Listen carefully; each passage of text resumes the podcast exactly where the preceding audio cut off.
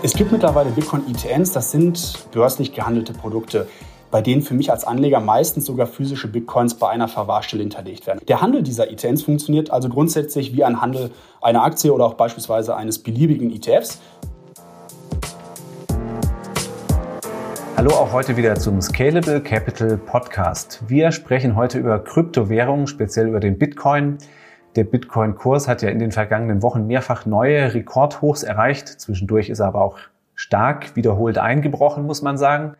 Die Volatilität ist also hoch und hoch ist aber auch das Interesse von Anlegern. Viele möchten erstmals in Bitcoin investieren und fragen sich, wie sie das denn am besten und einfachsten tun. Und das erklärt uns heute Christopher Weiland aus dem Capital Markets Team von Scalable Capital. Hallo Christopher. Hi Nico. Christopher, du beobachtest ja den Bitcoin-Markt schon seit einer ganzen Weile, kennst die unterschiedlichen Wege, in die Kryptowährung zu investieren. Privatanleger haben da ja mehrere Möglichkeiten. Gib uns doch zum Einstieg gleich mal einen Überblick, wie man sich den Bitcoin ins Portfolio holt. Genau, also grundsätzlich habe ich als Interessent bzw. als Käufer verschiedene Möglichkeiten, ähm, in Bitcoin zu investieren. Das heißt, ich kann Bitcoin direkt oder auch indirekt kaufen. Ähm, zunächst muss ich mich entscheiden, ob ich den Bitcoin physisch direkt kaufen möchte oder über börslich gehandelte strukturierte Finanzprodukte oder beispielsweise auch über Derivate. Ähm, der bislang bekannteste Marktzugang sind sicherlich sogenannte Handelsplattformen wie Coinbase oder auch Bitpanda ähm, oder auch Kryptobörsen wie beispielsweise Kraken, bei denen man neben Bitcoin auch andere Kryptowährungen wie Ethereum, Litecoin oder auch beispielsweise Polkadot direkt physisch handeln kann. Daneben kann man aber auch Bitcoin beispielsweise auf verschiedenen P2P-Plattformen oder in vielen Ländern auch an Bitcoin-ATMs kaufen. Ähm, letztere sind letztendlich eigentlich nur eigens eingerichtete Verkaufsstellen, die einem Bankautomaten ja ziemlich ähneln. Für europäische Anleger gibt es mittlerweile allerdings eine wirklich interessante Alternative, nämlich die sogenannte Bitcoin-ETNs. Das sind letztendlich sind es börslich gehandelte, strukturierte Produkte, ähm, die nicht nur die Wertentwicklung des Bitcoins eins zu eins abbilden, sondern auch meist tatsächlich wirklich den Bitcoin physisch für die Anleger ähm, auf verschiedenen ähm, Verwahrstellen hinterlegen. Okay, dann schauen wir uns doch die physische Art in Bitcoin zu investieren erstmal an. Da ist ja der klassische Weg äh, doch so eine Bitcoin-Börse in Verbindung mit einer Wallet, richtig? Wie funktioniert denn das genau? Genau, richtig. Der klassische Weg ähm, ist oder auch der bekannteste Weg sind sogenannte Kryptohandelsplattformen und Börsen, ähm, auf denen ich quasi physische Bitcoins rund um die Uhr gegen Euro oder auch beispielsweise US-Dollar handeln kann. Ähm, das heißt, ich kann wirklich handeln dann, wann ich möchte, das heißt auch am Wochenende oder beispielsweise auch an Weihnachten. Durch den physischen Kauf werden mir letztendlich die Bitcoins nach, dem, nach der Transaktion auch meinem Account tatsächlich gut geschrieben. Das heißt, die Bitcoins halte ich tatsächlich in meinem Account der entsprechenden Börse oder Handelsplattform. Jetzt muss man so ein bisschen zwischen Handelsplattform und Börse unterscheiden. Bei einer Handelsplattform wie beispielsweise eben Coinbase oder auch Bitpanda kauft man die Coins vom jeweiligen Anbieter direkt per App. Das heißt, dieser wird in der Regel wie ein Makler eine zusätzliche Gebühr für die Vermittlung erheben. Das kann entweder in Form eines, ja, einer direkten Gebühr ähm, vonstatten gehen. Es kann aber auch indirekt ähm, über den ja, etwas breiteren Spread von An- oder Verkaufspreisen geschehen. Bei Bitcoin Börsen handelt man hingegen direkt auf dem Sekundärmarkt, ähnlich wie ich es beim Handel über Xetra ähm, mache. Das heißt, man platziert also seine Kauf- oder Verkaufsorder innerhalb des Orderbuches gegen andere Marktteilnehmer. Also Käufer und auch Verkäufer treffen damit direkt aufeinander. Also es sind dann auch so Leute wie ich, die Bitcoins haben, loswerden wollen oder weitere kaufen möchten. Genau richtig. Beim börslichen Handel fallen relativ geringe Gebühren an. Das heißt, Handelsplattformen sind tendenziell etwas teurer als richtige Kryptobörsen. Ähm, auf Kryptobörsen sprechen wir dann von Gebühren so ungefähr von 10 bis 50 Basispunkten pro Trade. Ähm, die, genaue An oder die genauen Kosten sind abhängig davon, ob ich dem Markt meistens Liquidität bereitstelle oder auch direkt wieder entziehe. Als weitere, sagen wir mal, versteckte Handelskosten ähm, auf Kryptobörsen sind natürlich auch gerade die Geldbriefspannen zu nennen. Ähm, die legen aber bei Kryptobörsen in der Regel bei nur wenigen Basispunkten, also damit wirklich sehr, sehr gering und fast zu vernachlässigen. Wenn man jetzt natürlich seine Coins relativ günstig kaufen möchte, wird man wahrscheinlich am besten über eine richtige Kryptobörse fahren. Der kleine, vielleicht kleine Nachteile oder der kleine Nachteil dieser, dieser Kryptobörsen ist die Orderaufgabe. Das heißt, sie sind meistens etwas komplizierter ähm, im Vergleich zu konsumentenfreundlichen Handelsplattformen wie beispielsweise eben Coinbase oder, oder Bitpanda.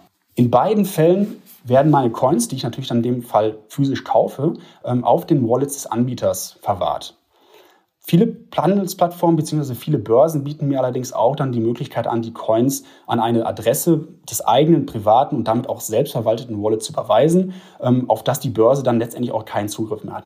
Ja, du hast jetzt den Begriff äh, Wallet genannt. Ähm, also ich, ich habe dann wie eine Geldbörse und die liegt entweder bei dem Anbieter selber oder bei mir. Wie ist das zu verstehen? Genau richtig. Also ein Wallet umfasst eigentlich verschiedene Bitcoin-Adressen der gesamten Bitcoin-Blockchain. Ähm, jetzt kann ein Wallet bzw. die Adressen, die dahinter liegen, kann natürlich von einer Börse verwaltet werden, also für mich verwaltet werden. Börsen verwalten in der Regel große Sammelwallets bzw. große Sammeladressen, auf denen die Bitcoins aller ja, Kunden der Börse gehalten werden. Alternativ kann ich natürlich auch sagen, ich möchte meine eigene Wallet erstellen. Das heißt, ich kann die, den Zugriff zu den Adressen kann ich selber verwalten. Man muss sich das vorstellen, das Wallet umfasst verschiedene Adressen. Eine Adresse funktioniert so ähnlich wie eine IBAN-Nummer des Girokontos. Ne? Das heißt, ähm, ein Wallet hat nicht nur eine IBAN-Nummer, sondern 10, 20, hunderte Adressen. Und innerhalb von wenigen Minuten kann ich quasi eine Wallet bzw. den Zugang zu den Adressen per App oder beispielsweise auch per Hardware-Wallet erstellen. Man sollte sich allerdings hier durchaus bewusst sein, dass man hier in den meisten Fällen ähm, seine eigene Bank ist und dass die Private Keys, also die Passwörter zu dem eigentlichen Wallet, selber auf dem Handy bzw. auf dem USB-Stick des Hardware-Wallets verschlüsselt verwaltet werden. Im Fall der Fälle, also wenn man den Zugang zu diesen Passwörtern, wenn man so möchte, vergisst oder verliert, kann ich nicht einfach beim Bitcoin Support anrufen und mir das Passwort zurücksetzen lassen. Ähm, bedeutet letztendlich, als Faustformel kann man sich dazu sagen, verliert man die Private Keys, verliert man nämlich auch den Zugang zum Wallet und damit auch leider zu den Bitcoins. Okay, verstanden. Also da ist man ähm, eigenverantwortlich unterwegs. Jetzt nochmal zur Relevanz so einer Wallet. Ich kann meine gekauften Bitcoins entweder in so einer Sammel-Wallet auf einer Börse liegen lassen oder ich kann sagen, hm, ich möchte lieber in Anführungszeichen näher im eigenen Zugriff haben, dann erstelle ich mir eine eigene Wallet. Ähm, der, das kann mir einen Sicherheitsvorteil bescheren, weil es gab ja in der Vergangenheit auch tatsächlich Diebstähle von Bitcoins von solchen Börsen. Genau richtig. Das bekannteste Beispiel oder das, was den meisten Nutzern wahrscheinlich am bekanntesten vorkommt, ist wahrscheinlich der Hack von Mt. Gox aus 2011. Und bis heute sind wirklich zahlreiche weitere Börsen gehackt worden bei denen zumindest auf einen Teil der Bitcoin zugegriffen werden konnte. Das ist auch der Grund, warum seriöse Börsen immer nur einen Teil der aktuellen Kundenbestände, der Coinbestände auf sogenannten Hot Wallets halten. Und das ist letztendlich auch genau der Grund, warum der mit Abstand größte Teils der Coinbestände von Börsen, also wir reden hier von ungefähr 95 Prozent der gesamten Bestände, eigentlich zu jedem Zeitpunkt im sogenannten Cold Storage sich befinden.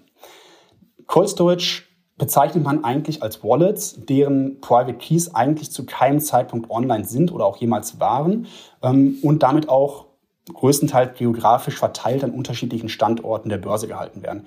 Man kann mit diesem Cold Storage einen Datenleak der Private Keys nahezu ausschließen. Es ist natürlich nicht hundertprozentig sicher, ähm, aber ist es eigentlich ähm, oder ist der Sicherheitsstandard dieser Börsen meistens extrem hoch.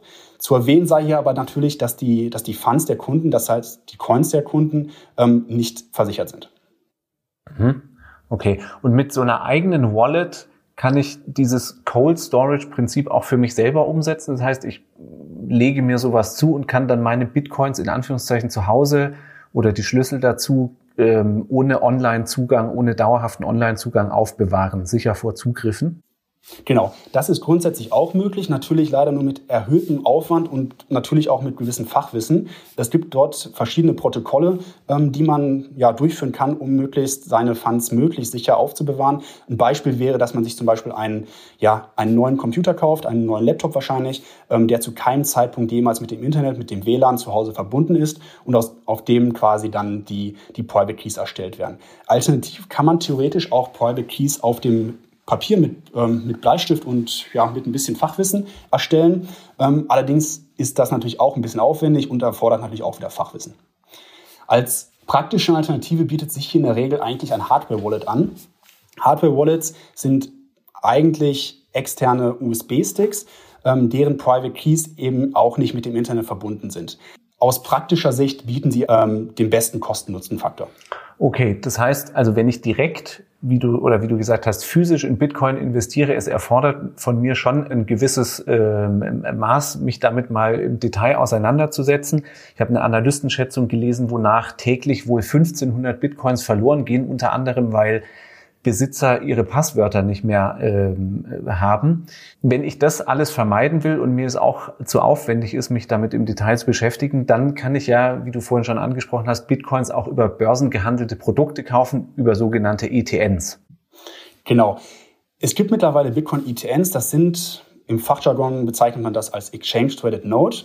Ähm, das sind letztendlich, wie eingangs erwähnt, börslich gehandelte Produkte bei denen für mich als Anleger meistens sogar physische Bitcoins bei einer Verwahrstelle hinterlegt werden. Das heißt, als Anleger habe ich zu keinem Zeitpunkt direkten Kontakt zu meinen Private Keys oder zu irgendeiner Blockchain-Transaktion, sondern ich nutze eigentlich vollständig das bekannte und auch bewährte Clearing- und Settlement-System von regulierten Börsen, Brokern und auch beispielsweise Banken. Der Handel dieser ETNs funktioniert also grundsätzlich wie ein Handel einer Aktie oder auch beispielsweise eines beliebigen ETFs und die Preise werden während der üblichen Handelszeiten im fortlaufenden Handel, zum Beispiel auf Xetra, ganz gewöhnlich festgestellt. Die Verwahrung letztendlich der Anteile an den ITNs erfolgt dabei dann über die Depotbank. Also letztendlich das Setup dieser, dieser Produkte ist exakt das gleiche eines ETFs oder auch eines Wertpapiers. Mhm, das heißt, ich kann mich auch in den Gegebenheiten, wie ich sowas kaufe und verkaufe, nach dem richten, was ich gewohnt bin vom Kauf einer Aktie oder von ETF-Anteilen. Ne? Genau, richtig. Ich brauche nicht mal in der Regel nicht mal ähm, ein Depot eröffnen. Wenn ich schon eine Aktie jemals gekauft habe, schon mal jemals einen ETF in mein Portfolio gelegt habe, ähm, werde ich das auch höchstwahrscheinlich mit einem Bitcoin-ETF können. Okay. Ähm, was zeichnet denn jetzt noch speziell solche ETNs, Exchange Traded Notes aus? Mhm. ITNs sind also strukturierte Finanzprodukte, die zunächst erstmal nur die Wertentwicklung eines Bitcoins bzw. Ähm, des Bitcoins als Underlying eins zu eins abbildet. Wie macht das ein ITN? Er zieht sich in der Regel einen Referenzindex heran. Häufig hinterlegen, wie schon gesagt, Emittenten dem Papier aber tatsächlich physische Bitcoins als Anleger kaufe ich also nur indirekt Bitcoins über eine weitere dritte Partei, die auch letztendlich die Kosten für mich für die Verwahrung übernimmt. Die, ne? Bitcoins müssen natürlich irgendwo verwahrt werden. Das sind in der Regel spezialisierte Verwahrstellen, die auch für den Bitcoin oder für die Bitcoin-Verwahrung natürlich auch ähm, entsprechend ähm, die Infrastruktur ausgebaut haben. Die namentliche Nähe von Bitcoin-ETNs zu ETFs kommt nicht wirklich von ungefähr. Doch sollte man sich um die rechtliche Struktur ähm, ja, bewusst sein. Bei ITNs handelt es sich rein rechtlich nämlich nicht um die in Deutschland und in Europa verfügbaren USITS-ETFs, sondern die Struktur ähnelt Zertifikaten, Indexzertifikaten und damit nämlich auch unverzinsten Inhaberschuldverschreibungen. Aus diesem Grund ergibt sich auch eine weitere wichtige aus meiner Sicht ähm, Implikation, denn das investierte Kapital in einen Bitcoin-ETN stellt nämlich damit auch kein gesetzlich geschütztes Sondervermögen dar, wie es beispielsweise beim ETF der Fall ist. Mhm. Okay, das heißt, wir haben die Parallele, es ist ein börsenhandelbares Produkt, einfach in der Handhabung, aber äh, letztlich inhaltlich doch was anderes als ein ETF. Genau, richtig. Es ist tatsächlich ein anderes Produkt. Ein Bitcoin-ETN hat also wie ein Zertifikat also grundsätzlich erstmal ein Emittentenrisiko. Emittenten, beziehungsweise viele Emittenten, minimieren dieses Emittentenrisiko allerdings, indem sie den Basiswert, also in dem Fall Bitcoin, in gleicher Höhe physisch bei einem Treuhänder für mich als Kunden hinterlegen. Ein Anleger sollte sich hier also unbedingt ähm, ja, die Produktinformation bzw. die Basisinformationen, damit auch das, das Kit des Emittenten anschauen, ähm, die letztendlich auf jeder Webseite eines jeden Emittenten zur Verfügung stehen. Da finde ich dann auf der Anleger-Website oder in den Dokumenten dazu äh, Angaben darüber, zu wie viel Prozent ähm, das hinterlegt ist mit realen Bitcoins. Genau, richtig. Auf der Anleger-Webseite finde ich dazu genaue Informationen. Diesbezüglich sollte man sich auf jeden Fall das Kit bzw. den Prospektus des Emittenten anschauen. Ähm, wichtig hierbei zu wissen ist, dass nicht alle ja, ITNs ähm, physisch hinterlegt sind und damit auch mehr oder weniger replizierend sind, sondern es gibt nämlich auch Swap-basierte ETNs mit und ohne Sicherungsleistung. Diese ähneln dann tatsächlich dem, der Struktur eher Indexzertifikaten ähm, und hinterlegen tatsächlich für den Käufer keine physischen Bitcoins.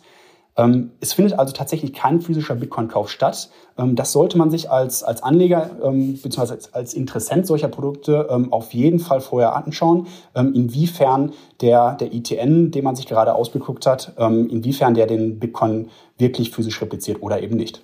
Mhm. Das heißt, so ein Swap-Produkt bildet die Kurs, die Wertentwicklung des Bitcoin nach, aber da stecken weder direkt noch indirekt wirklich bei dem Anbieter Bitcoins dahinter. Genau, richtig. Mhm. Ein Thema, was man sich auch anschauen muss bei so börsengehandelten Produkten, sind ja die laufenden Kosten. Denn ähnlich wie ein ETF, da hätten wir jetzt wieder eine Parallele, hat ja auch so ein ETN laufende Gebühren, also in, in Form einer TER, oder? Mhm, genau, richtig. Wie eigentlich jeder ETF oder auch Fonds gibt es auch bei ETNs laufende Gebühren. Das sind letztendlich die Total Expense Ratio, bekannt als TER. Ähm, die Angaben findet man natürlich ganz einfach im, Factsheet oder auf der Webseite des Emittenten. Ähm, und die Kosten werden automatisch eigentlich täglich aus dem Nettoinventarwert des entsprechenden ETNs ähm, entnommen und belaufen sich bei den Produkten, die derzeitig am Markt sind, so zwischen 1,5 und circa 2,5 Prozent pro Jahr auf den gesamten Anlagewert. Generell erwarte ich hier allerdings mit zunehmender Anzahl von auch durchaus neuen Produkten noch deutliche Abschläge, ähm, was sich letztendlich äh, positiv für die Anleger auswirkt. Jetzt gibt es schon unter den jetzt verfügbaren Produkten, äh, wenn man sich da mal durchguckt, unterscheiden die sich unter Umständen im Namen oder in der Bezeichnung etwas. Ne? Bei manchen steht wirklich ETN drauf, wovon wir jetzt auch gesprochen haben. Ich habe auch was gesehen, da steht wirklich ETP drauf oder sogar ETC.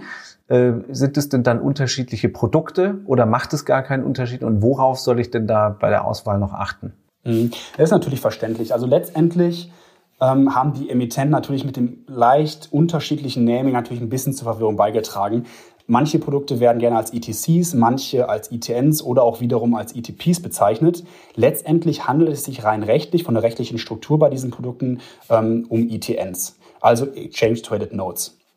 Der Unterschied zwischen einem ETN und einem ETC liegt generell eigentlich nur in einem unterschiedlichen Basiswert. Rechtlich sind es beides Inhaberschuldverschreibungen. Ähm, beispielsweise beim ETC ähm, ist das Underlying ähm, ein Rohstoff, also es muss in der Regel ein Rohstoff sein. Jetzt gibt es ein Produkt am Markt, dessen Anbieter ähm, das Produkt sogar als ETC labelt, beziehungsweise auch als ETC vermarktet. Ähm, nur steht das C eben hier nicht für Commodities, sondern eigentlich für, für Krypto, also Exchange Traded Crypto. Aha, also auch hier ein Punkt, wo, wo, wo man einfach, ähm, wo es sich lohnt, genau hinzugucken.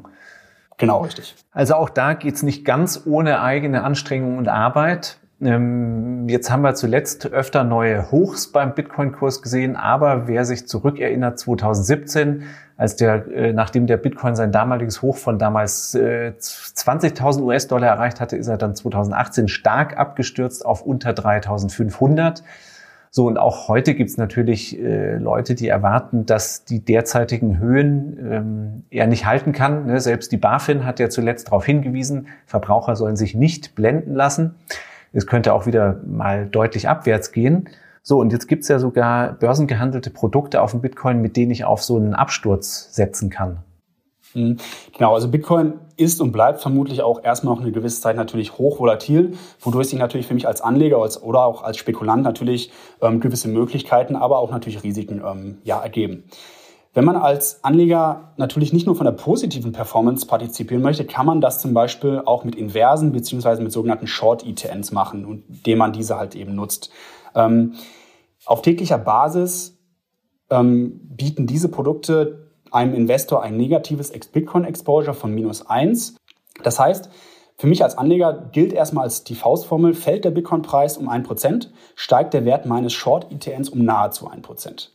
Jetzt muss man natürlich berücksichtigen, dass es eben nämlich nur genau nahezu ist. Ne? Das heißt, ähm, man sollte sich als Anleger die besondere Konstruktion dieser Produkte ähm, durchaus angucken und sich auch dessen Risiken bewusst sein.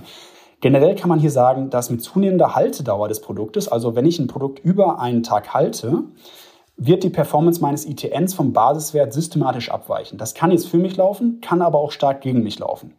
Ähm, man sollte sich tatsächlich ähm, diese Konstruktion vorher genauestens angucken und entscheiden, ist diese Konstruktion wirklich für meinen Use Case, für meine, für meine Allokation, die ich, die ich bezwecken möchte, wirklich geeignet oder eben nicht. Zudem sollte man sich natürlich auch bewusst sein, dass neben der Management-Fee der Produkte, die in der Regel etwas höher sind als bei Long-Produkten, bei denen ich tatsächlich eigentlich nur ähm, ja, ein Bitcoin oder ein positives Bitcoin-Exposure verfolge, ähm, durchaus höher ist.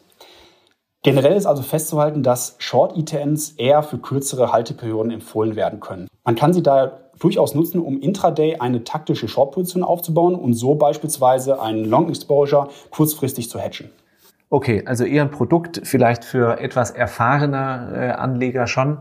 Jetzt komme ich nochmal zu einem generellen Punkt, der ja für viele gerade langfristige Investoren, Anleger wichtig ist, und zwar das Thema Sparpläne.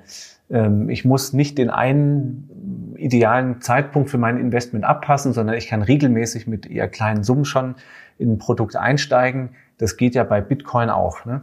Genau, richtig. Sparpläne sind auch bei vielen Bitcoin-Handelsplattformen genauso wie über viele Broker via ITN schon wirklich ab kleinen Summen möglich.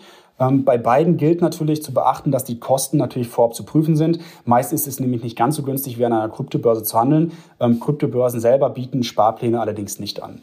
Ähm, bei ITNs muss man natürlich noch berücksichtigen, dass der Broker natürlich auch einen Sparplan ähm, auf den jeweiligen ITN anbietet. Ähm, das ist natürlich nicht bei allen Brokern der Fall. Jetzt noch ein letzter Aspekt, und zwar das Thema Steuern. Ähm, hier ganz ausdrücklich, wir leisten ja hier keine Steuerberatung, aber grundsätzlich können wir was dazu sagen, wie denn mögliche Gewinne auf mein Bitcoin-Investment besteuert werden.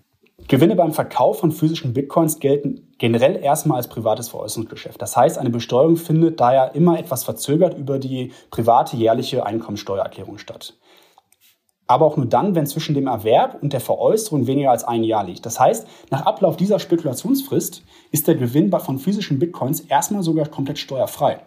Wenn ich allerdings Bitcoins innerhalb eines Jahres, innerhalb der Spekulationsfrist noch verkaufe, gibt es sogar noch eine jährliche Freigrenze von exakt 600 Euro. Hier sollte man allerdings natürlich den Begriff Freigrenze von Freibetrag unterscheiden. Das bedeutet letztendlich, ähm, erziele ich Gewinne größer 600 Euro, muss ich nämlich den gesamten Betrag versteuern. Zu unterscheiden ist diese steuerliche Behandlung allerdings von börslich gehandelten Produkten wie Bitcoin-ETNs. Bei Bitcoin-ETNs fallen, wie eigentlich bei Wertpapieren und börslich gehandelten Produkten ähm, üblich, immer die Abgeltungssteuer an. Das heißt, ich als privater Investor muss 25% plus Soli plus Kirche auf meine Gewinne bezahlen. Okay, dann hätten wir das somit auch geklärt. Die Zuhörer sollten jetzt einen guten Überblick haben. Vielen Dank, Christopher. Sehr gerne. Dann sage ich danke fürs Zuhören und ich hoffe, wir hören uns bald wieder bei der nächsten Folge im Scalable Capital Podcast.